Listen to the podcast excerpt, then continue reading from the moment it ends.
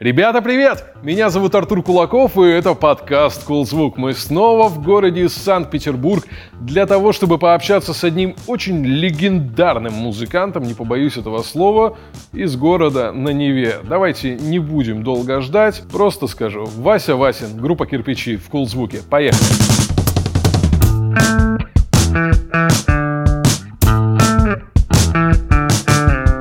Привет! Добрый день, дорогие друзья осознал, просто цифры, это же всегда такая штука, которую надо осознать, что кирпичи-то тяжелы уже 25 лет. Ну, если быть точным, даже уже 26. Даже уже 26. Ты, когда группа образовывалась вообще вот ну, в таком виде, да, в формате именно непосредственно кирпичей, ты думал вообще, что будет такая дата тогда? Нет, конечно же. Ну, дело в том, что когда тебе 22 года, то ты совершенно не думаешь о таком далеком будущем, и э, человек 47 лет представляется тебе глубоким стариком, по большому счету. Э, ну, все это совершенно естественным образом родилось, как прикол какой-то, и совершенно случайно вышло на какую-то профессиональную сцену. И вот так каким-то образом вот эти все 20, 26 лет плюс и прошли. Пролетели как одно мгновение, могу сказать. Ну, то есть некоторые факты э, из недавней жизни, э, там, года два назад, я вспоминаю с гораздо большим трудом, чем какие-то факты mm. из 23-летней своей жизни. Назад, 23 года назад я помню местами лучше, чем то, что происходит сейчас. Ну, вообще, да, интересно, что тем более кирпичи в целом застали очень много музыкальных веяний, музыкальных поколений, да, то есть был там и Э, new metal, альтернативный рок, волна альтернативного там эмо-рока, да, потом хип-хоп пошел у нас э, вперед и так далее, и так далее. И вот мы сейчас, 2021 год, э, и вы, как мне кажется, за все это время, да, вот и как группа «Кирпичи», ты сам сольно, да, всегда как-то оставались актуальны. Вот тут угу. есть ли какой-то секрет, я не знаю, может быть, ты поделишься им? Э, ну да, мы, как группа известная, в общем-то, были вынуждены всегда следить за какой-то конъюнктурой. Э, в основном благодаря нашей так сказать, техническому уму Данилу Николаевичу Смирнову, который uh-huh. до сих пор интересуется всякими новинками, трендами, тем, что происходит. Я гораздо в меньшей степени. То есть меня больше интересуют какие-то классические вещи, которые остаются неизменными всегда. Э, вот. Ну, примеров много, в общем-то, таких долгоиграющих групп, которые меняли жанры, меняли стили. Там, скажем, появляется э, музыка регги и э, группа Led Zeppelin, которая, мне кажется, далеко угу. чужда этому направлению, выпускает четыре песни в стиле регги. Да, да. Вот. Э, ну, с нами такого, конечно, радикализма не было, но были попытки какие-то делать что-то в стиле прото-эмо в 2005 году, скажем. Угу и ну, следовать каким-то ньюскулам. Мы очень гордимся и хвалимся тем, что мы с Данилой посчитали, что мы пережили четыре волны ньюскула рэпа. Ну, да, получается. Э, ну, и при том, что когда мы начинали, то, что мы играли, это уже был своеобразный school. То есть это получается пра-пра-пра-пра old school. Вот. А на данный момент э, все перешло такую черту и такую грань лично у меня внутри психологически, что э, мне совершенно не хочется следовать никакой конъюнктуре вообще. И более того, э, то, что происходит в современной музыке, мне глубоко отвратительно, поэтому я решил принципиально занять позицию, что мы будем э, стилизовать под более, еще более ранние э, стили музыки, нежели чем мы начали. Угу. То есть мы идем в обратную сторону. И э, вот наш последний альбом «Старческий маразм», он, в общем-то, этому памятник. Ну, памятник тому, что мы не хотим иметь никаких пересечений с современностью. Ну вот об этом я хочу еще отдельно сегодня поговорить. У меня, знаешь, вот такой вопрос сразу возникает. Я вспоминаю твое одно старое интервью, где ты рассказывал о том, ну, относительно старое, не такое старое, может быть, ему там лет пять, не знаю, три года, а где ты рассказывал о том, что когда существовала рейв-культура, вам она не нравилась ну, в концепции своей, да, а потом через какое-то время стало понятно, что в целом она была-то очень неплоха, вот, как факт. А как ты думаешь, а не получится ли, что сейчас, вот ты говоришь, тебе это не нравится, а со временем, может быть, посмотришь и как-то переоценишь? Ну, как не нравилось. Дело в том, что на тот момент, в, тот, в, в те годы невозможно было мимо нее пройти, несмотря угу. на то, что она нам не нравилась. Мы были, в общем-то, оглядываясь на э, все те, те четыре, я не знаю, или пять лет, когда рейв-культура царила угу. в конце 90-х, в середине, в конце 90-х, в начале 2000-х, э, мы были, так сказать, достаточно заядлыми рейверами, то есть мы посетили практически все вечеринки выездные классические, о которых вспоминают все. То есть форты, солнечная и так далее. Везде мы были. Более того, тут мне прислали памятку в ВКонтакте. Значит, э, афиша крупнейшего рейва петербургского, который назывался «Восточный удар». И в афише написаны «Кирпичи». Я сразу вспоминаю эту историю. Так. Э, дело в том, что когда вышел первый альбом, то наша дирекция, люди, изображающие серьезную работу, э, старались запихнуть нас просто ну, во все дыры, чтобы кирпичи играли с, из, ну, как, как говорится, из каждого утюга. И э, были какие-то плотные контакты у тогдашнего нашего продюсера Ильи Бортнюка и с, собственно, организаторами «Восточного удара», крупного рейва, который проходил тут неподалеку, в Дворце спорта юбилейный. И буквально за что-то 2-3 недели он говорит, давайте сыграйте там. Мы говорим, Илья, как мы это можем сделать? Мы бас, барабаны. Все другая музыка. Мы играем хардкор, э, панк и читаем рэп под тяжелую музыку. Как мы это сделаем? Он говорит, вот есть продюсер пельмени, он вам за два дня сделает ремикс на все. Мы, значит, приходим к нему на студию с одной гитарой, отмечу, фирмы Ибанес, э, врубаем примочку, маршал из пяти ручек, и в метроном записываем э, гитарный рифы к песне «Кирпичи тяжелые», «Водка плохо», «Это я сам», ну, что-то еще того периода тяжелые. И он mm-hmm. нам буквально на через следующий день выдает э, полноценный 27-минутный сет с прямой бочкой разной тяжести. Темп, ну, блин, 130 минут 130 ударов в минуту это как минимум, то есть он быстрый тысяч, достаточно. Тысяч, тысяч, тысяч, такое все, да? Да. Мощное. Значит, э, практически без репетиций, послушав угу. этот длинный нон-стоп трек дома, мы приходим во дворе спорта юбилейный, ставим а, э, мини-диск такой я был, помню. Я такой помню, был да. забавный маленький да. кругляшок, который якобы меньше скакал, чем э, CD-R, если ну, он, с него воспроизводить live. Ну, он в этих в коробочках еще да, в таких, да, да. И тем не менее он все равно что... тоже иногда скакал, да, да. иногда его заедало так смешно. И это, конечно, был позор, ну, если, он, если его заедало. И мы, значит, взяли двух пассажиров, наших ближайших друзей. Одному повесили неподключенную гитару, другому повесили неподключенный бас. И на большой сцене э, «Восточного удара» просто отдубасили эту программу серью очень сильно поддамши. Ну, Все было, ну, контексте, ну, да. плохо помню выступление, но сам эффект э, полного зала рейверов битком, это было очень круто. То есть заносит иногда в разные такие темы. А не было желания потом такой альбомчик записать? Оно присутствует сейчас. Да? Да, потому что в, во всем выборе стилей разнообразной группы кирпичи было все, кроме блатника и прямой бочки. Эту, э, мы работаем над этой проблемой.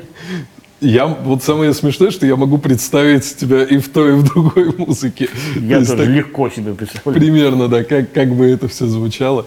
Ну, потому что под э, такую блатную гитарку-то и зачитать можно, в общем, неплохо. Друг мой ближайший Данил Николаевич Смирнов прекрасно фристайлит э, не в виде рэпа, а mm-hmm. в виде именно блатного вокала. Под три аккорда он может достаточно длинную тему выдать в роду как Хорошеет Москва при Собянине, а я иду пьяненький. Звучит так, что мы много потеряли, не услышав эти записи. Нет, это не запись, это бывает э, ну, в поездах. Да, да, да. Скажем. Хотелось бы услышать эти записи, я бы так сказал.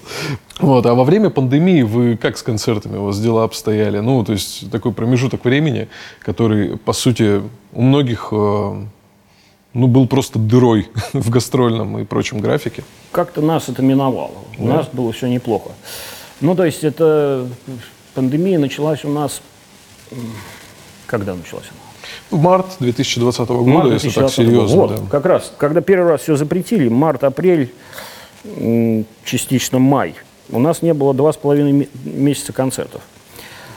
Вот, но э, мы подумали, что бывали времена, когда у нас не было по два с половиной, по три месяца концертов и без пандемии. Mm.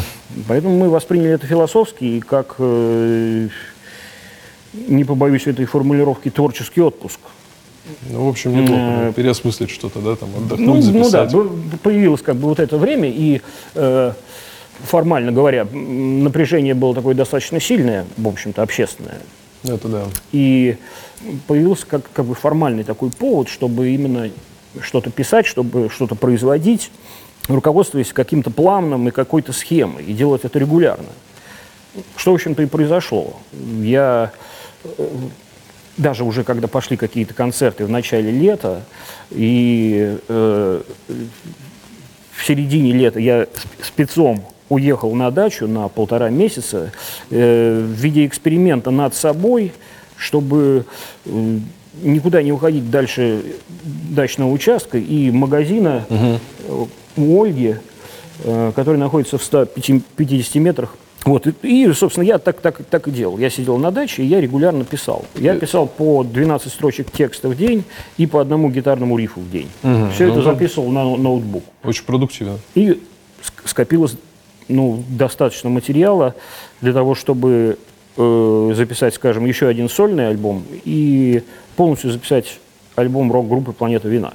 Угу. То есть он был сочинен весь а, тем летом. Возможно, вы уже слышали про Levi's Music Project. Ну а если нет, то сейчас все расскажу. Это международный образовательный проект для музыкантов. Уже более пяти лет Levi's с известными и уважаемыми музыкантами помогает музыкантам молодым. Третий сезон Levi's Music Project стартовал совсем недавно, 15 ноября. А весь сезон будет состоять из трех блоков. В ноябре прошел первый блок про сонграйтинг, и его ментором стала певица Монеточка. А уже в декабре нас ждет второй блок этого проекта. Блок этот будет посвящен саунд-дизайну и музыкальному продакшену. Менторами этого блока будут ребята из группы Крем Сода, которые известны не только своими хитами, но и очень детальным подходом к звуку в своих песнях. Ты молодой артист и стремишься прокачать карьеру? Тогда залетай и участвуй в челленджах от менторов проекта. За участие ты можешь получить очень крутой бонус. Авторы лучших проектов попадут на воркшоп Крем Соды. Ты сможешь получить фидбэк от музыкантов и узнать, как дальше тебе лучше прокачаться в том, что ты делаешь. Да, впереди второй челлендж с группой Крем Сода. После Нового года ожидается третий блок, который будет посвящен созданию карьеры и продвижению артиста. Ментором этого блока будет Обладает. Подписывайся на сообщество Levi's Music Project ВКонтакте. Там будут все челленджи, лекции, задания и так далее. Но самое главное, участие в этом абсолютно бесплатное. Доступ ко всем учебным материалам будет 24 на 7. Так что досматривай подкаст «Кулзвук» и бегом в группу Levi's Music Project ВКонтакте.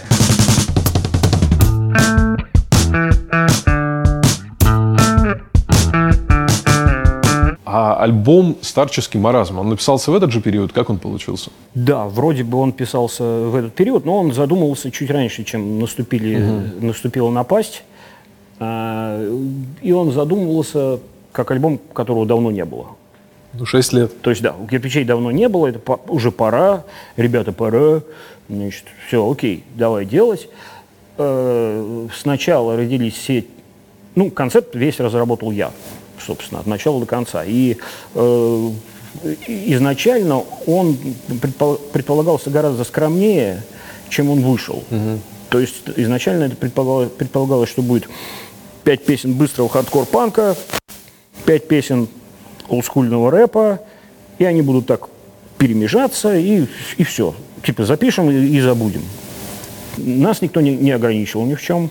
Значит, у нас есть, слава богу, наш прекрасный звукореж э, Максим Игоревич Кравцов, у которого э, своя студия, Active Sound, всем рекомендую.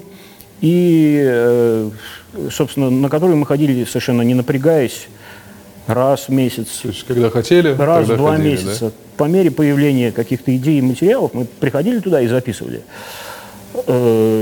И, ну, поскольку никто никуда не гнал, и все это, по большому счету, процесс достаточно сильно растянулся, то он стал обрастать постепенно. И весь этот костяк, во-первых, оброс гостями, которых много, с перебором, я бы сказал даже. И, и во-вторых, э, собственно, вся драматика этого альбома, она, так сказать, по ходу прям вот выявилась каким-то образом. То есть появилась острая необходимость записать, скажем, вводной песней в стиле регги, а в, Говорили в одной сегодня, песне да, регги уже, да. э, ну, как, в качестве аутро записать э, композицию в стиле электрик Чикаго блюз, дальше уже пошло-поехало. То есть нужно длинное гитарное соло на 5 минут, ой, гитарное, барабанное соло на 5 минут, чтобы Вадик наконец так сказать, показал себя во всей красе. Раскрылся. Да, и нужна длинная акустическая баллада на 6 с плюсом минут, что тоже, в общем-то, вышло, реализовалось. Вот. И так как-то он удачно-удачно выстроился, и мне очень нравится, честно говоря. И он, он, на самом деле, несмотря на свою достаточную длительность и 15 номеров, он лично я слушаю его вообще на едином дыхании. Реально мне нравится. То есть я его до сих пор иногда слушаю. И такой показатель, что на концертах он тоже у нас выходит очень легко. То есть обычно, когда ты играешь новый материал, то ты Как будто учишь его, достаточно, наверное, да, сам, достаточно долго к нему привыкаешь, пристраиваешься. А тут мы на концертах, в принципе, играем в первом отделении э, все эти 45 минут, так сказать, на одном дыхании. И это выходит очень хорошо, просто и неожиданно просто. Ну вот тут ряд вопросов у меня есть, потому что, во-первых, ну почему так долго, почему вы не выпускали альбомы столько лет? То есть у тебя как-то фокус внимания сместился к сольному творчеству или были какие-то другие дела или причины? Да я бы не сказал. Ну, просто как-то шло все по накатанной такой. Мы, так сказать, сидели на попе ровно. Э, концертов было достаточное количество, они были как бы... То есть ди- дискография, конечно, позволяет, да, играть э, Ну да. И 10 лет еще. мировая практика показывает, что вот группы, которые выпустили уже 10, 10 альбомов, не торопятся выпускать 11 Потому что, ну, известное пошлейшее выражение насчет того, что новые песни пишут те, у которых старые плохие, которые... Это, это выражение, оно мне не очень нравится. Но оно, вообще говоря, правдиво. Да? Когда старые уже не очень актуально, может быть, заходят на концерт, тогда приходится типа написать что-то новое.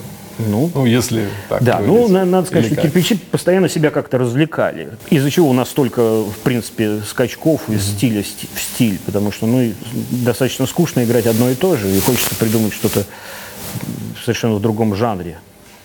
Я почему-то сразу вспоминаю песню, которая меня в свое время очень сильно удивила, когда у вас появился трек э, с НРКТК «Конь-людоед», по-моему, да, Конь назывался. людоед, да. Я тогда вообще офигел, думаю, как, откуда это все взялось. Но это прикольно, да, действительно, такой, ну, так интересно наблюдать. А, то есть и нам, как ну, слушателю, да, там, мне как слушателю, вот интересно наблюдать, потому что получается не статичная история, потому что если бы вы были, там, не знаю, heavy metal hard rock группой, да, которая выпускала бы из года в год 25 лет одинаковые альбомы, было бы... Не, ну в этом смысле нам еще повезло с самого начала, потому что появились люди, которые нам говорили, что же вы это одно и то же играете, Э, ну, в виде, в виде, так сказать, коммерческого предприятия фирмы Шок Рекордс на тот момент. То есть они говорят, давайте отойдем. Ну, то есть после, после первого альбома они уже сразу стали нам говорить, давайте отойдем от гитар и сделаем что-нибудь в более мягком и более разнообразном звуке. И, в общем-то, я, я тогда естественным образом сопротивлялся и говорил, вы что, это, это поп, это совсем это никуда, никуда не годится. Но по прошествии лет я понимаю, что я им благодарен, потому что они свернули как-то вот именно с того, так сказать, накатанного пути, по которому мы уже шли, в какие-то другие области, и так у нас и пошло в итоге. То есть история могла бы группы вообще по-другому приключиться, если бы вы, например, остались исключительно в таком гитарном ну, звуке? Ну да, не, да? если бы мы записали 3-4 альбома э, в одинаковом звучании, в одинаковом жанре и формате, я не думаю, чтобы мы так долго остались на сцене. Все-таки вот он и залог, как бы, да, экспериментировать, искать и пробовать разное. Да. Такое большое количество гостей на альбоме, ты говоришь, действительно, как, как будто бы с твоих слов немножко излишнее. Мне, наоборот, показалось каким-то супер грядкой разнообразия такого, да, артистов. А вообще это была, типа, идея просто собрать друзей на студии или как-то так, как получилось вообще? Постепенно, как-то постепенно гости начали появляться, и, и была изначально идея сделать песню с Иваном Туристом, потому что эта песня изначально писалась под него. Mm. Ну, то есть, почему бы не пригласить кого-то из людей, которые тебе идейно близки, даже пускай в каких-то, ну, диких жанрах, чтобы разнообразить как-то, чтобы было интереснее. Чтобы появилась именно вот так называемая драматика.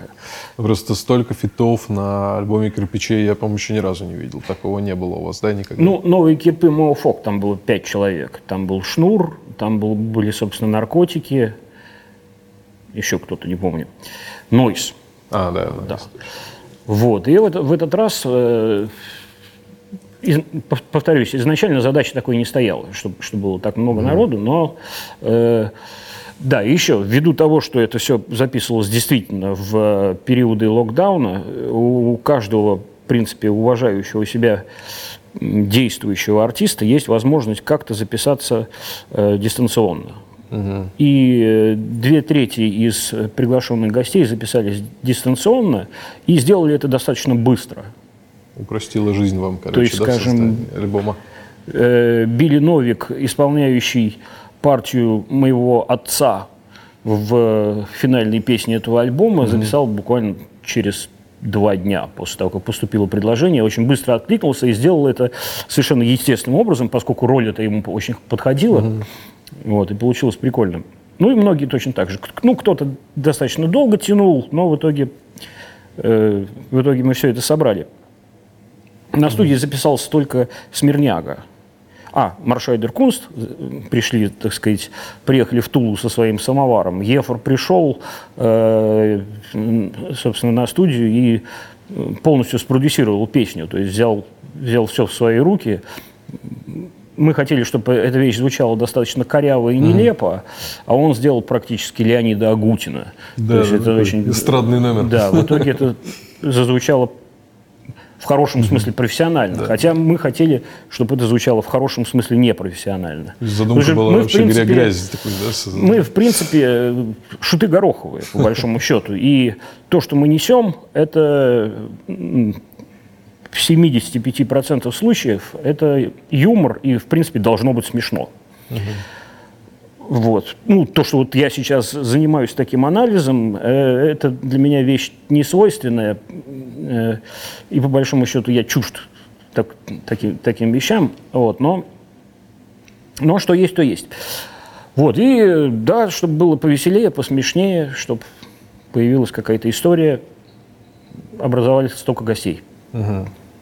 Ну, круто, круто. Смирняга записался вообще тоже моментально. То есть мы сделали один дубль, он периодически, как будучи человеком профессиональным в озвучании и вообще в записи, он когда запинался, у него был длинный кусок из «Старухи Хармса». Угу. Там текст достаточно сложный, ну, если вы его читаете именно с листа. И там некоторые фразы он просто, ну, запинался. И он делал небольшую двухсекундную паузу и продолжал, чтобы мы смонтировали. И э, все его исполнение непрерывное с этими паузами live, угу. оно показалось нам настолько смешным, ну, то есть мы ржали, когда он писал, что мы оставили именно этот первый дубль, и кое- кое-где даже эти паузы не, не вырезали, а он повторял фразу, на которой запнулся. Вот. Блин, э, это действительно же слушается так, это живое, да, то есть ощущение, что ты реально на студии находишься. Но, хотя я думал изначально, что этот эффект добивался какими-то там стараниями, трудами, нахождениями, как, знаешь, там на сутки на студии, чтобы записать, ну, условно говоря. Ну, мы ну, совсем не перфекционисты. То есть мы дальше четвертого дубля э, не идем. То есть, если мы что-то пишем, и после четвертого дубля это не получается, значит, это, либо не надо делать, либо надо сделать совершенно по-другому. Угу. Обычно это второй дубль остается. Ну, вот тут есть смысл спросить, а когда ты пишешь э, свой вокал, да, как у тебя так, так же получается? То есть сразу встаешь и делаешь, или там какой-то нужен? Как правило, это немного дублей. Да? То есть два-три. Угу. Ну, а технология еще позволяет нарезать все это. При необходимости, да. Беседа сегодня льется просто как мед, друзья, но не стоит забывать о людях, без которых подкаст «Ползвук» не появлялось бы на свет. Одни из таких людей — это подкаст-студия «Термин Vox». У них выходит очень много других классных проектов, на которые я бы порекомендовал вам обратить внимание, если вы еще по какой-то причине о них не знаете. Один из таких проектов — это первый True Crime подкаст в России. Называется он «Дневники Лоры Палны». Журналисты Маша Погребняк и Митя Лебедев разбираются в историях серийных убийц, ищут мотивы их действий, рассказывают их душещипательные и порой очень жестокие истории. Хотите пощекотать нервы? Слушайте дневники Лоры Палны. Продолжаем. Я вот э, вспоминаю, кстати, одно интервью э, 2000, кажется, то ли шестого, то ли какого-то седьмого года, но не суть. А ты там э, рассказывал про книжку, кажется, поэта русского рока, что-то такое, да? Вот, и ты там э, сказал, что ты считаешь себя именно поэтом вот именно русского рока, да? А мне захотелось задать вопрос, а что именно для тебя сейчас русский рок? Потому что это понятие, которое со временем э, очень сильно для всех стало разным. Да? То есть для mm-hmm. кого-то русский рок это Ленинградский рок-клуб, для кого-то это наше радио там, с нетленными хитами, условно говоря. Да? А для кого-то это просто музыка на русском языке, которая исполняется под гитару. Вот что для тебя это? Не, ну, не, не, обязательно даже на русском языке. Э, русский рок это такая... То есть группу Моторама, например, я тоже активно отношу к русскому року. Э, ну, что такое сейчас русский рок? Ну, для тебя, вот конкретно для тебя, как ты воспринимаешь это понятие и что ты в него вкладываешь? Да то же самое, что и, что и было. То есть это какой-то рок, играющийся на русском языке. Или не на русском языке, но русскими людьми. Угу. То есть у меня чисто формальное отношение. То есть, то есть ну, там, я никогда не буду делить, так сказать, весь пласт русского рока там на говнарей, условно говоря, которые крутятся по радио, или там на инди какой-то, буйрак там какой-нибудь там, сруб. Вот это. Это все, все это русский рок, это хорошо. Но любимые мои руки, группы из русского рока сейчас это «Пионер лагерь «Пыльная радуга», «Петля пристрастия» в меньшей степени и «Психея». Мне очень понравился последний альбом. Да? Да. Потому что в последнее время, да даже вот в прошлом интервью мы общались с Женей Кубыниным из «Зима всегда». Как-то все вот нелицеприятно вспоминают Диму Порубова э, в плане того, что он заявляет там в своих интервью и так mm. далее. Но... Но это надо знать его предысторию, надо знать, э, что он чувствует, так сказать, походить в его сапогах.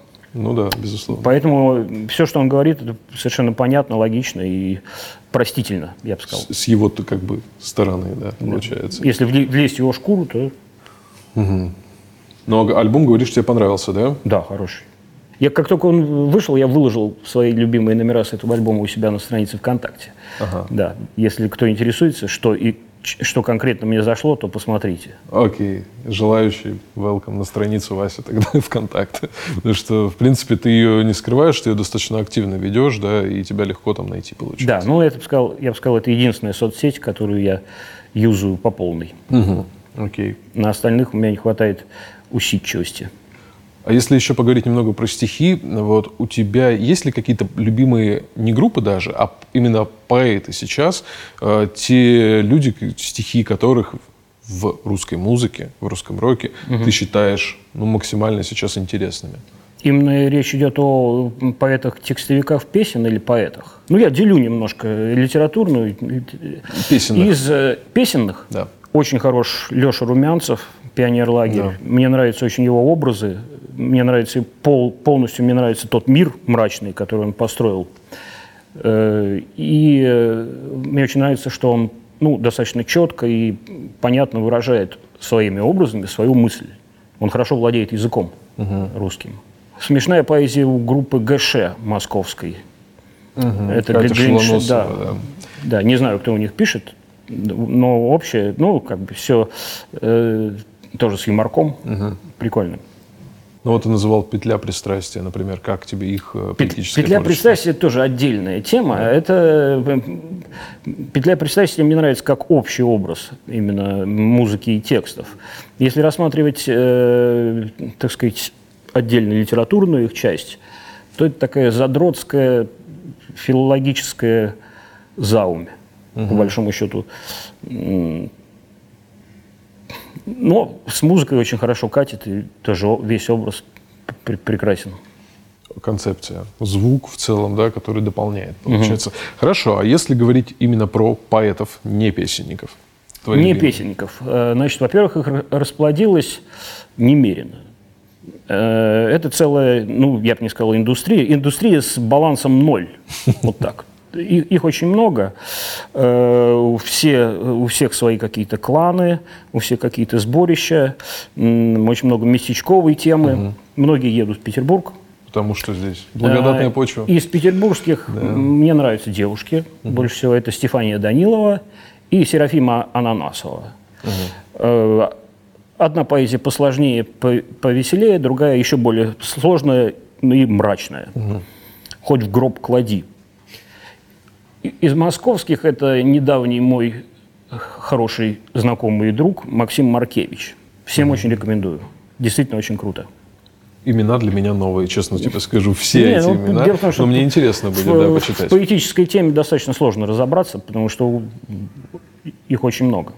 И это очень хорошо. Я считаю, что сейчас, в принципе, русская современная молодая поэзия, она на подъеме. Стоит только вникнуть. Да, есть такое ощущение, потому что в интернет, заходя в Телеграм, в Инстаграм, очень много и сообществ посвященных, и книг издается, потому что я недавно общался тоже вот в рамках подкаста с э, Бомбора, издательство Бомбора, с редактором этого издательства, и я, она мне рассказывала, что, например, книги, там, посвященные каким-то очень известным группам, могут расходиться слабо, а вот книги стихов современных поэтов в три тиража улетают. И это удивительно, хотя сейчас нет такого культа поэзии, который был раньше, как мне кажется. Даже 20 лет назад. Уже не так сильно. 40 лет назад. Ну, даже 40, да, наверное. Да. Да, Вот. ж- э, Рассвет журнала «Юность», скажем. Ну, это, это очень давние времена, очень старые, да, которые я точно не застал. Возможно, вы бы так и продолжали слушать Cool Звук в исключительно аудиоформате, если бы не ребята из интернет-издания «Город Плюс». Хочу выразить им огромную благодарность за то, что они снимают наш подкаст и делают это просто на прекрасном уровне. А я не могу тебя не спросить про твой новый проект, потому что, как вот мы с тобой до интервью общались, ты сказал, ты сам в каком смысле сейчас новичок, э, делая проект э, «Планета вина». Что это такое? Расскажи, пожалуйста.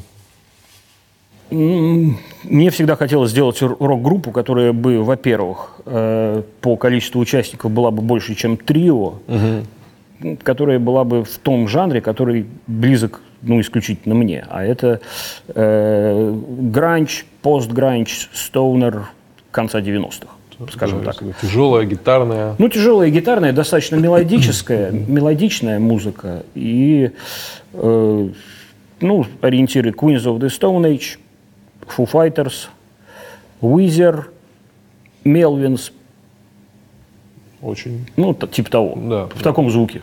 Все. Вот, я такую группу сделал с нуля. Вся музыка и все тексты были написаны в период пандемии, как только она началась. Да-да-да. Как я уже говорил, набрал я состав музыкантов прекрасных, вас который еще- состоит из учителя музыки на гитаре, э, из э, меня, нашего барабанщика Вадика Носа, девушки на басу, Вот, да, что которая, сказать, чем, которая, чем да. она занимается, я до сих пор не знаю, поскольку она человек достаточно скрытный. И, а, и на вокале моего back-MC, с которым я уже на протяжении, наверное, двух или трех лет выступаю с сольными концертами, когда читаю именно рэп. Это со времен альбома «Триумф», получается, да? Да, со времен альбома «Триумф». Он читал все э, партии гостей. Вот, и в итоге выяснилось, что он э, обладает мелодичным, красивым, местами сладким, местами гнусным вокалом. Учился этому профессионально. Надо спросить его, где он учился. Удивительно. Вот, и э, он, значит, э, с удовольствием откликнулся и э, спел все эти тексты под эту мою музыку. Особо мы не репетировали. Мы, наверное, провели перед записью репетиций пять. И все быстренько за две смены записали на студии, собственно, на родной Active Sound у Макса. Достаточно быстро свели, выпустили на фирме Полигон. Все песни визуализировали, на все песни сняли клипы. У тебя на канале, да, «Царь Васильевич»? По-моему, Ну и называется так канал, да? ВКонтакте, и, ну, короче, их несложно найти. Да, я просто на YouTube у тебя посмотрел, и меня, конечно, зарядило. Их несложно найти, если кто интересуется. Даже я настоятельно прошу всех поинтересоваться, так сказать, раз обязательно, да. имею такую возможность, группой «Планета вина». Вот, ну, конечно же, э, вот как я уже говорил, э, я понял, что это очень сложно начинать новый проект, э, с, где фронтменом не являюсь я, скажем так. Привычно, да, было? Да, это непривычно, это достаточно сложно. Потому что существует масса стереотипов, связанных именно со мной. То, что я должен играть вот именно это. И поскольку человек лицо новое, клюют на него гораздо меньше. Вот так, так я бы сказал. Вот. Но, в принципе, пер- первый альбом, кому надо, тут послушал, мы собираемся продолжать все это дело. Уже есть идеи концептуального второго альбома, который будет своеобразным спектаклем. То есть там будут рас- распределены роли. Ну, Я так понимаю, вы не продвигаете это как проект от кирпичей. Это просто как отдельная история, да, такая. Да, это То есть вы не, совершенно- не пользуетесь этим социальным капиталом, да, так Нет, это активно? совершенно э, значит, отдельный проект, но мы вынуждены все, все равно говорить, э, что это как бы проект музыкантов группы «Кирпичи», потому что иначе бы эту, эту хрень вообще бы никто не стал слушать, в принципе. Что за планета вина? Но название, конечно, прекрасно, как оно появилось. Хорошо, когда группа, в названии группы есть слово «планета», я Так. считаю. Сначала мы хотели назвать группу «Русский череп». Вот. Мне московский дружок мой Федя Кривошеев подсказал это название, но решили, что русский череп, э, в принципе, под названием русский череп можно играть совершенно любую музыку. Это прокатит и хип-хап какой-нибудь мрачный, или там, я не знаю, постпанк. Мрачнейший, да, тоже да, русский череп. Все, все про Россию будет. Вот, но это название Да. я держу еще. Может быть, будет проект такой «Русский череп». Вот, а от, от «Планеты вина» показалось более как-то легким названием. Ну, есть в этом что-то такое ироничное. Да, ну, Мне так показалось сразу, да, что-то... Да, и потом она хорошо пишется ла- латиницей «Планета вина». Да, планета вина через Ви. Это слушателям. Обязательно найдите, послушайте.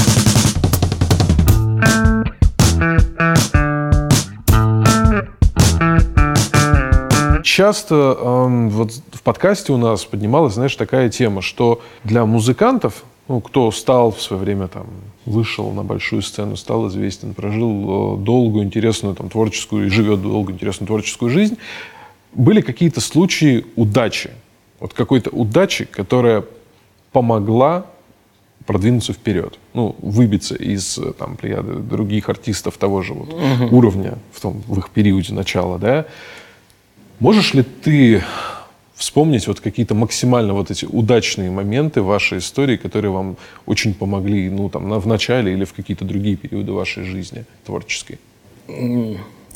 Ну, в начале нашей творческой жизни все было построено на удаче и на везении каком-то. То есть я считаю, что мне повезло.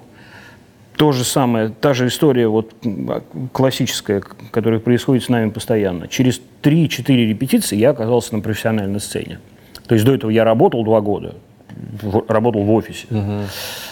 Вне- Внезапно, очень резко, как-то вот, вот этот материал образовался, и через месяц я уже стою на сцене с группой Tequila Jazz в Тен-клубе на Ten City Fest. Вот. Это, я считаю, что это совершенно случайность. Это, то есть не было такого в моей, с позволения сказать, карьере, что я к чему-то долго-долго-долго готовился, э, стара, очень сильно старался. Я считаю, что мне просто повезло. Так. Вот. Ну и второй момент, когда э, появился Тиньков, который нам тоже очень все быстро-быстро сделал и сам нас подгонял. Какое-то везение постоянно нас преследовало. Впрочем, и невезение тоже. Ну, а, кстати, история с Тиньковым, я много раз слышал о том, как, ну, в твоих интервью, да, о том, как вот он появился в вашей жизни, а как это, эта история закончилась? Вот я ни разу не слышал. Да никак. Он э, наигрался шоу-бизнесом и продал весь бизнес, всю фирму грамзаписи в Москву угу. целиком. Ну и правильно сделал, в общем-то. Потому что это дало и нам развитие какое-то. Угу. И, то есть, в принципе, вы просто дальше пошли уже своим путем. История продолжалась два года. За эти два года ну, много успели сделать же, получается. Ну, за, это, за эти два года был записан, выпущен первый альбом, угу. который получил хорошую рекламу благодаря ему. Угу. И был записан практически полностью второй альбом «Смерть на рейве», угу. который уже выпускался в Москве культовые вещи. Вы тогда еще работали с Ильей Бортняком. Да. Я просто не могу не спросить э, про работу с Ильей, потому что ты его сегодня тоже вспоминал. Мы с ним общались в подкасте, но мы общались в контексте фестиваля «Стерео лето». Угу. Он вспоминал тоже про работу с вами, ну как-то так, не без больших подробностей. Угу. Вот, что была такая работа, что вы это делали. И мне а, вообще интересно, в целом, он же был у вас продюсером, да? Я правильно помню, что после этого у вас какого-то такого конкретного продюсерского, продюсерской руки после, по-моему, не было, Нет, да? после этого все сами варим, сами мажем, да. Вот. Насколько это вот сильно было хорошо или плохо в тот момент, и нужно ли был это опыт работы с продюсером, ну и с Ильей конкретно? Угу. Что я могу сказать про Илью, во-первых? Он э, мягкий, интеллигентный человек, меломан, эрудит, э, искренне любящий музыку, и, э, по большому счету, бизнес это вторичное изначально, исторически у него. То есть он любит музыку, он этим занимается. Угу. Вот. Но так как он работал постоянно в каких-то организациях, которые выпускают угу. э, фирмы грамзаписи, он был вынужден делать так, чтобы, что, чтобы этот, это искусство приносило деньги, чтобы все отбивалось, чтобы это имело публику большую. Угу в те времена ни у кого опыта, опыта такого не было. Все делалось методом тыка, и все делалось постепенно. И э, можно сказать, что и мы его как-то выучили угу. своеобразно. То есть все развивались параллельно. Вместе росли, да? Вот. Как я уже говорил, э, на начальных этапах был человек, который нам говорил, зачем вы играете так, играйте что-то более разнообразное. И за это, собственно, спасибо большое Илье Буртнюку. Он упоминается в наших двух песнях, например. Воспоминания э, остались, ну, исключительно приятные в итоге. Вот. Но, естественно, это творческая борьба какая-то происходит. Потому что, по большому счету, э, фирма грамзаписи и жесткое продюсирование для инди-артиста – это вещь такая вражья. Каких-то трений и э, творческих конфликтов было тоже предостаточно. И в общении и с Ильей Бортнюком, mm-hmm. и с, э, естественно, фирмой Gala Records, которая, э, в общем-то, был, это был такой путь боли, по большому счету. То есть это все... Который, в общем-то, и нам принес тоже очень масса положительных моментов. Вот этот путь творческой борьбы с, именно с бизнесом, с шоу-бизнесом. Таким. Ну, то есть, скажем так, это все не мифы, да, что музыкант, попадая, инди-музыкант, попадая в эту концепцию да, творческого продюсерского центра какого-то, он все равно там будет так или иначе Конечно. идти в какие-то... Он, он будет... Э, э, это путь компромиссов, и, это, и в принципе это совершенно нормально, потому что без этого никак. Просто сейчас э, в наше время, да, там 25 эти же самые лет спустя, а, ты можешь записать альбом дома и вообще никуда не ходить. ни, ни на какую угу. продюсерскую, ни в какую продюсерскую фирму, ни, ни с Да, ну это, собственно, работать. то, чем мы занимаемся последние 10 лет кирпичи. Да. То есть мы, ну, я, я прекрасно представляю себе. Дело в том, ну, что тебе, так, тебе так больше нравится? И более того, мы начали это делать. Мы, мы стояли у просто истоков этого. Альбом «Сила ума» кирпичей, э, формально говоря, самый коммерческий и продаваемый, он был записан дома спецом у Данилы на, так сказать, Pentium 3 компьютер через аудиокарту, не помню какую, короче. Какой-нибудь Эдирол, наверное, того времени. А, Креатив, да. да. Эдирол и Креатив было две карты тогда. Да, ну и в, в итоге он, получается, такой самый, самый успешный. И при этом он до сих пор слушается и вообще замечательно, потому что я э, в дороге вот сейчас послушал несколько треков оттуда, я думаю, mm. как классно, как будто сейчас записано. ну, то есть вообще нет никаких вопросов к качеству звука, хотя э, ко многим релизам того времени есть вопрос. Да. Сейчас ну, э, еще надо подождать пару лет и сделать, э, так сказать, мастеринг хороший, угу. чтобы был мастеринг 2000 24 года, скажем, везде писать. Ну да, переиздают, я не знаю, альбом и Битлз. И на винил. И на винил. Обязательно. Но на винил сложно, потому что я не, мне не принадлежат никакие права. К огромному сожалению, да, я являюсь нищим человеком с точки зрения своих пяти первых альбомов. Угу. Да, потому что они, я не имею права, я, грубо говоря, не автор текстов, не автор музыки. Все, все права у них, э, у мирового империализма, фирмы Warner. И, и они очень, не будучи очень бюрократической организацией, э, они, скажем, не могут выпустить винил, просто с ним не договориться. Им лень. У них есть, э, в общем-то, права на всю электронку, а эти альбомы слушают, как выясняется, до сих пор. Конечно. И им что-то капает постоянно. И вот они так сидят на попе ровно. А каких-то движений от них достичь практически невозможно. То есть а контракт не позволяет вернуть, например, эти права как-то там частично? Ну, есть один человек, который вернул права э, тех лет на те альбомы. Это Сергей Шнуров. Но говорят, что он потратил очень много денег на э, юридическую часть. Mm.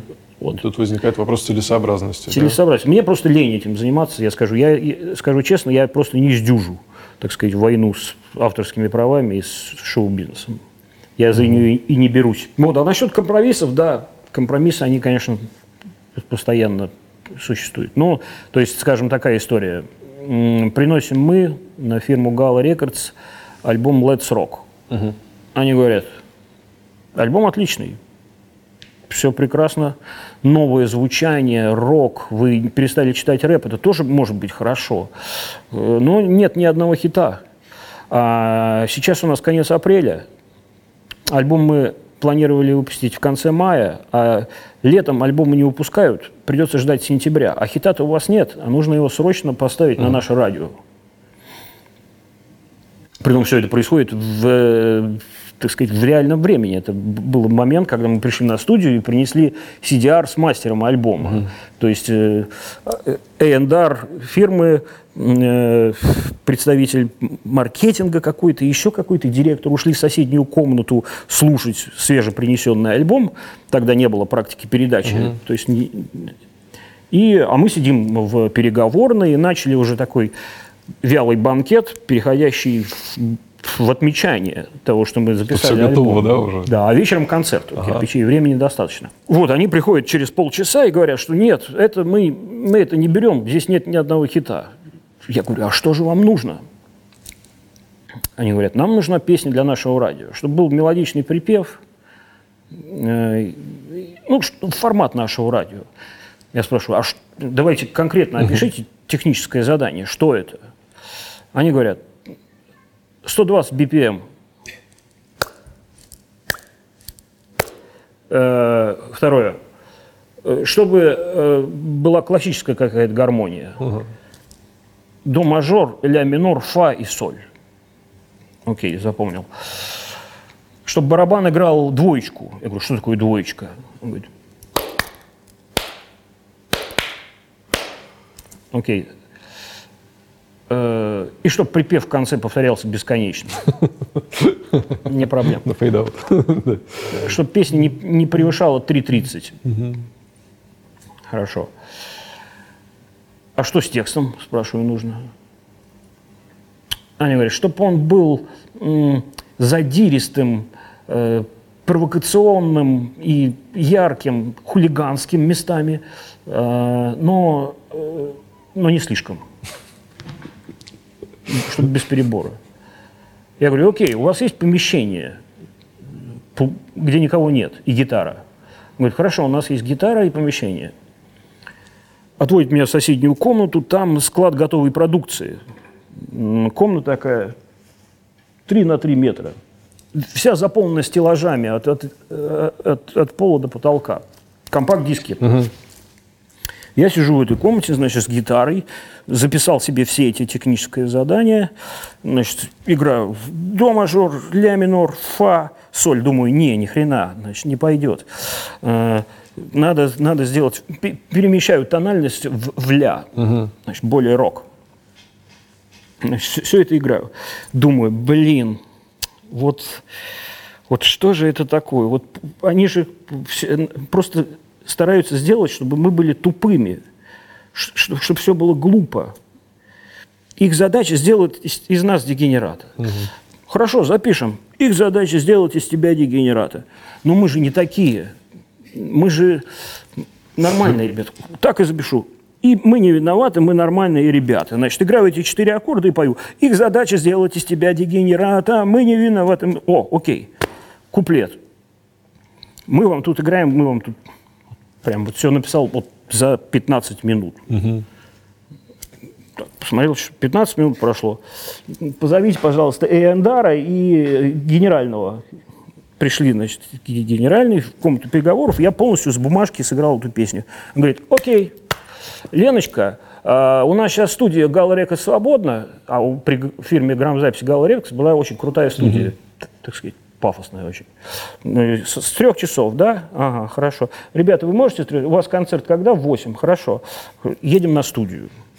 Едем на студию, выставляемся, через час мы были на студии, еще час что-то там побренчали, выставились, за четыре дубля записали эту песню, еще четыре дубля сверху вокал, на через следующий день они ее свели, без нас, мы не участвовали. Еще через два дня они отдали на наше радио, и весь конец апреля и середи- до середины мая она крутилась в чартовой дюжине. И 20 мая вышел альбом. Она вошла в альбом. потом. Это тут к вопросу о везении. Офигеть. Удивительно, серьезно. Да, и то есть э, и идея пришла, и ситуация сложилась, и при этом спел правду. Все как и было, да. А как ты, кстати, сейчас относишься к формату нашего радио, к тому, что с ним стало? Вот после тот момент, когда оно там перестало развиваться, да, перестало брать какую-то самую актуальную музыку, и ну вот есть что есть. Ну, я считаю, что это такое отдельное такое, отдельная культурная область наше радио. И даже хорошо, если оно останется вот именно таким, Да. без нововведений. Потому что э, нового слишком много. Это же Ретро FM получается. Ретро FM, да. То есть вот, вот непосредственно сейчас в такси я послушал три песни нашего радио. И это, конечно, Чижи компания, группа «Пикник» О, и «Князь». А, ну, в общем-то, да. Да. Ну, это ку- культурная ниша, и был бы абсурд, если бы там, я не знаю, играл бы что- что- что-то другое. Ну, они пытаются, Моторама, если ну, они играл. пытаются брать какие-то группы вроде «Дайте танк», там что-то еще, но мне кажется, аудитория не сильно Принимает, готова, не сильно принимает их.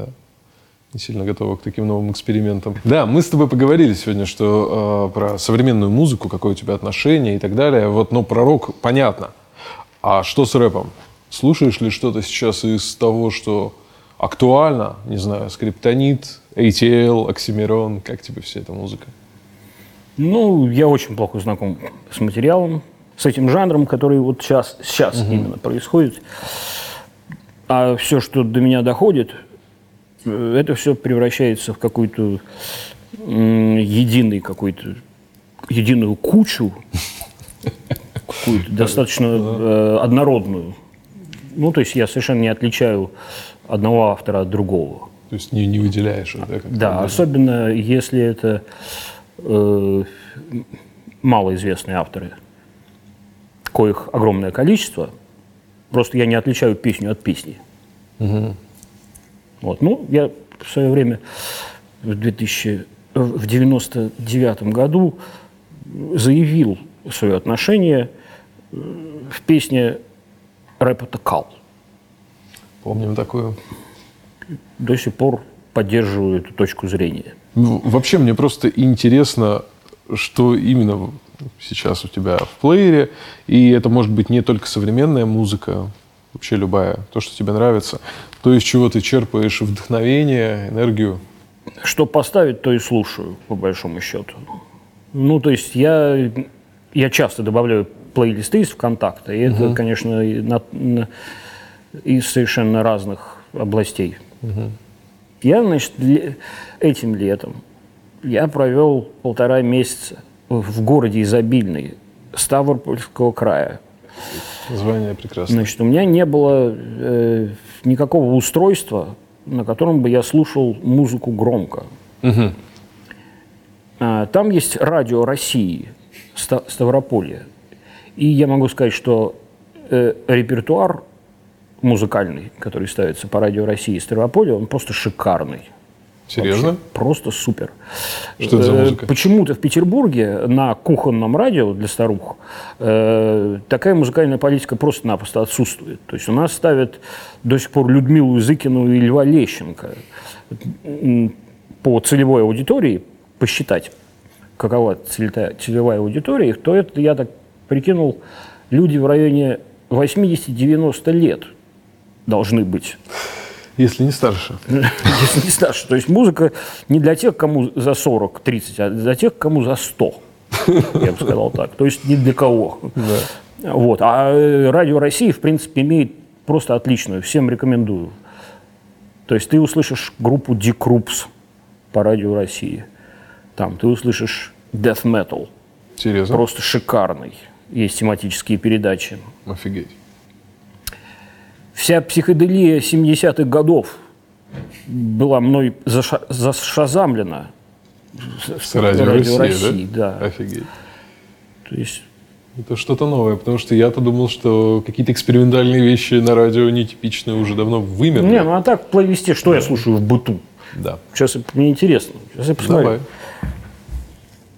Значит, я отказался от услуг заграничных стримингов и использую приложение Boom, которое Музыка ВКонтакте. коммерчески ассоциировано ВКонтакте. Да, ну это наши друзья. Значит, как раз. Так Недавно получилось. прослушанные, открыв приложение Boom. Боб Марли Legend, The Best. Так. Э, Cool Mo D, э, рэпер из 80-х. Группа «Зима», альбом «Наст». Совершенно малоизвестный коллектив. Ничего, ничего про нее не знаю. Значит, группа «МГА», петербургская, играет гранч. Всем рекомендую. Она новая, старая? Э, ну, двухлетней давности, наверное, альбом. Э, Nevermind Nirvana Remastered 2020. Классика. Альбом Гребещикова «Соль». Это из недавно прослушанных. Грайндермен. Второй, по-моему, альбом. The Bird Has Flown. Это альбом, э, трибют альбом Beatles Rubber Soul. Различные американские исполнители перепевают. «Восемь жизней» альбом Триэч Company. БГ «Треугольник». Триагру, Трика и АК-47. Опа. Интересно. Вот чего не ожидал, так Значит, не дальше. ожидал. Barry White, Ultimate Co- Collection. Хорошо. Smashing Pumpkins Unplugged, групп- группа Торнадо Найка Борзова, детские песни, плейлист из мультиков и камни Текила Джаз. Расскажи, пожалуйста, как тебе альбом «Камни» вообще? Получилось ли у тебя его Очень сразу, сразу заценить? Потому что Мне, такое мне очень понравилось. В итоге мне очень понравилась последняя текила, хотя с первого прослушивания я думаю, что за фигня? Это что такое вообще, что он несет? Вот. Но второй и третий раз, э, когда послушал я этот альбом и посмотрел выступление прекрасной этой группы на телепередаче «Ургант», просто мне очень проперло, очень. Женя, респект, друзьям привет. Я не могу тебе э, не задать еще два вопроса. Первый звучит так. Вот ты, я знаю, очень любишь творчество Бориса Гребенщикова, да, и ты об этом не раз говорил в различных интервью, в различное время. Вот со временем у тебя отношение к тому, что он делает, не менялось? Потому что ну, он, же, он же меняется, он же видоизменяется, его каждый альбом это что-то новое. Все равно это БГ, мы слышим его. Вот. А как твое ну, отношение к нему? У меня совершенно э, равный трепет от прослушивания я испытываю и от последних его композиций, и от ранних. Угу. Это совершенно равнозначно для меня. Я принимаю все его периоды и прекрасно его понимаю. По-прежнему ходишь на все концерты? Ну, частенько бывает. Стараешься, да? Год назад был.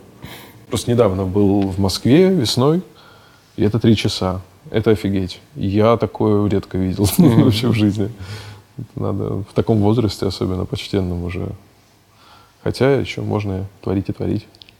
Чем он занимается. Ну и Вопрос, который я тебе э, хочу задать в финале. Мы сегодня много обо всем поговорили, да?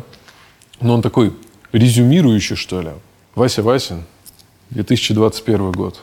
Как себя э, ты сейчас ощущаешь музыкально, творчески и вообще? То есть, э, ну и как просто себя чувствуешь в современной музыкальной действительности? Ну, я ощущаю себя хорошо. Меня прет, я в хорошей творческой форме, кирпичи играют как заведенные, э, сольные концерты э, тоже проходят на ура. Э, собираюсь записывать полностью, тоже готов материал к сольному альбому.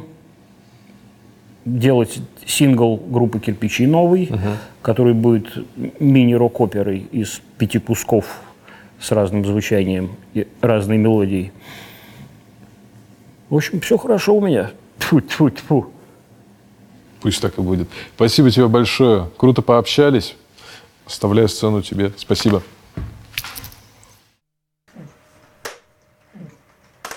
Катя, Света, Маша, Саша. Я обожаю женщин. Я из мужчин таких. Не обижайте дам, любите их. Ненавижу, когда баб называют суками. Эти люди будут мучиться страшными муками. Фемина всегда права, понятен тезис этот. Бит-шейминг, зайчики, это не наш метод. Чики, я за вас стою, кровью закипая. Побенция может пригодиться любая. Даже полная женщина — это неплохо. Плохо, когда женщина пустая, здесь жди подвоха. Женщина вообще это хорошо. Мне нравятся женщины с грудью большой. Торжество природы — это женщина молодая. Страшно, когда женщина слишком худая И да, я умный чувак, я долетой никуда турадум Но Адам, я бывает теряю ум Вокруг очень много тигриц, пантер и пум Так что часто мой выбор чисто на бум Порой лучше пройти на леди, не глядя Фемины мною рулят Хотя я, конечно же, сексист, но все это сложно и тонко. Меня может порадовать любая бабенка. Телочки превосходные, закрой рот, браток. Как ты можешь называть, сука, этот прекрасный цветок? Славы пол, чика-чика, мы снова вместе к щеке щика. Сердце стучит, внутри бьет ток. Меня уносит этот поток. Я люблю женщин, они прекрасны здесь и там. Почти все, что я делаю, я делаю для дам. У умного мужчины в голове все по местам. Учись, студент, совет тебе дам. Чтобы мозг не стал распухать От женщин надо почаще отдыхать. Это просто необходимо.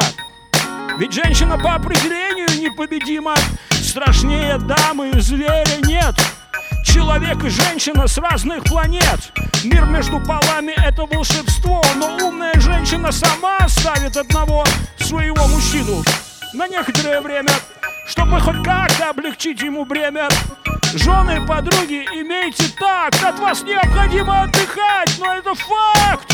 Слава Богу, чика-чика, мы снова вместе к щеке щека. Сердце стучит, внутри бьет ток, меня носит этот поток. Славы Богу, чика-чика, мы снова вместе к щеке щека. Сердце стучит, внутри бьет ток. Меня уносит этот подвох Когда я вижу красавицу, я таю как воск. Но я не очень люблю, когда мне трахают мозг. Со мной стоит избегать острых углов. Я написал научный труд о взаимоотношении полов. Книгу закончил, отослал в издательство. Полный игнор, это издевательство. Вижу, что-то в моем трактате не так. Прости меня, женщина, ты далеко мне не враг. Слабый пол, чика-чика снова вместе к щеке щека Сердце стучит, внутри бьет ток. Меня уносит этот поток. Слабый пол, чика-чика Мы снова вместе к щеке щека Сердце стучит, внутри бьет ток. Меня уносит этот поток. Слабый пол, чика-чика Мы снова вместе к щеке щека Сердце стучит, внутри бьет ток Меня уносит этот поток. Славы пол, чика-чика Мы снова вместе к щеке щека. Сердце стучит, внутри бьет ток. Меня уносит этот поток. Славы пол, чика-чика Мы снова вместе к щеке щека. Сердце стучит, внутри бьет ток. Меня уносит этот поток. Слабый пол, чика-чика Мы снова вместе к щеке щека. Сердце стучит, внутри бьет ток Меня уносит этот поток. Слабый пол, чика-чика. Мы снова вместе к щеке щека. Сердце стучит, внутри бьет ток Меня уносит этот поток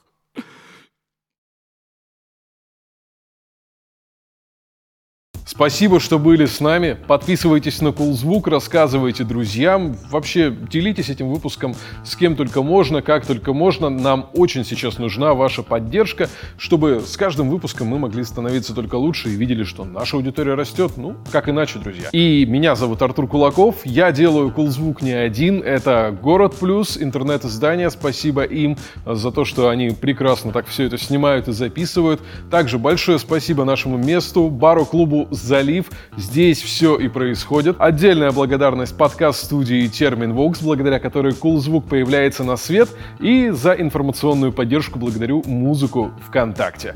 До скорых встреч. Меня зовут Артур Кулаков. Это Cool Звук. Пока.